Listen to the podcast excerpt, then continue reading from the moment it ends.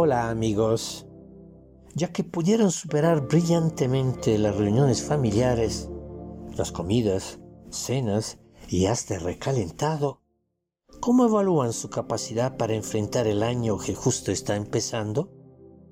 Si revisan la lista de sus metas, sabrán que se les presentan nuevos y grandes retos que los llevarán a ser mejores personas y hacer del mundo un lugar más amable para vivir.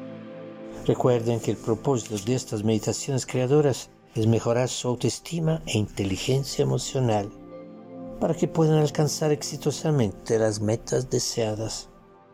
En esta aventura virtuosa, el proceso de nuestra superación personal, el precio que hay que pagar es el estrés, porque amigos, el cambio de hábitos, o más bien, dejarlo conocido por lo nuevo, es casi para todos fuente de estrés.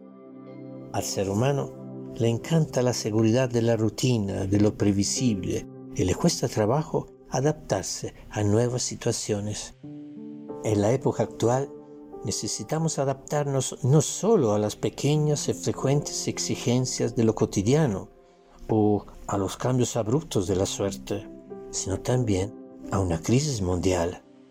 Todo ajuste que hagamos en los ritmos acostumbrados de la vida representa, en fin, un intento de adaptar nuestros deseos a las exigencias del entorno, de considerar nuestras necesidades con la posibilidad de satisfacerlas en la realidad, sortear de la mejor forma las dificultades generadas por la situación y sacar el mayor provecho.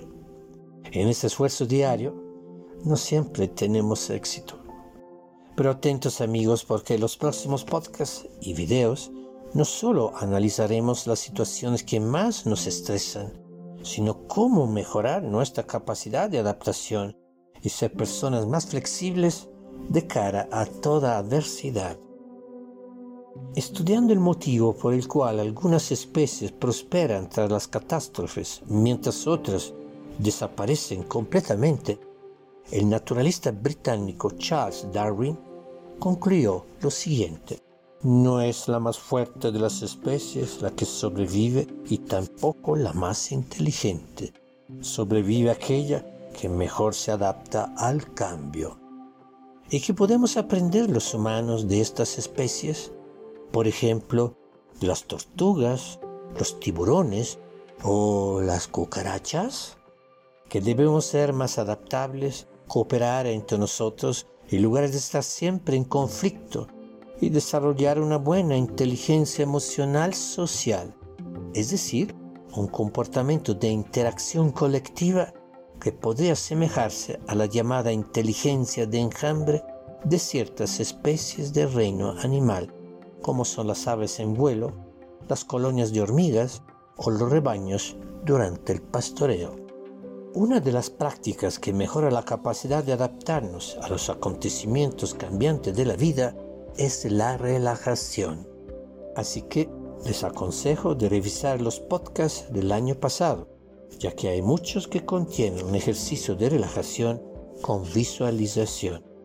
¿Y qué tal si hacemos mientras una relajación rápida para usarse en situaciones de emergencia cuando tenemos solo un puñado de minutos para armonizar las emociones y recargar pilas. ¿Listos? Inhalamos profundamente, sostenemos la respiración y con los pulmones llenos vamos a poner en tensión todo el cuerpo, piernas rígidas, brazos y antebrazos rígidos, músculos abdominales, todo el cuerpo rígido, rígido, rígido, como si fuera una tabla. Aguantamos unos segundos y exhalamos soltando los músculos de todo el cuerpo. Otra vez, vamos. Inhalar, retener el aire, tensión de todo el cuerpo, más tensión. Soltamos y exhalamos. De nuevo, por última vez. Inhalamos, retenemos el aire, tensión, más tensión, más, más, más. Y relajación, exhalando. Respiremos normalmente, cerremos los ojos y concentrémonos en nuestro mundo y universo interior. Es el momento de abandonar los pensamientos que se refieren a la vida cotidiana todo lo que estorbe en este nuevo e importante viaje de autoconocimiento y recuperación total. Relajemos el rostro, la boca se entreabre. Soltemos los hombros y percibimos la fuerza de gravedad o la pesadez de los hombros. Relajemos el tórax, la espalda y la región abdominal, la cadera, las piernas y los pies. La respiración es ahora tranquila, regular, tranquila, regular. En este profundo y agradable nivel de conciencia, evoquemos las imágenes de nuestro santuario interior, un lugar natural, totalmente pacífico y sin otras personas. Evoquemos nuestras imágenes, o mejor aún, imaginemos estar ahí, rodeados por la naturaleza que amamos, experimentando un profundo sentimiento de paz y armonía. Nos aislamos cada vez más del mundo externo, viviendo la riqueza de nuestro mundo interior.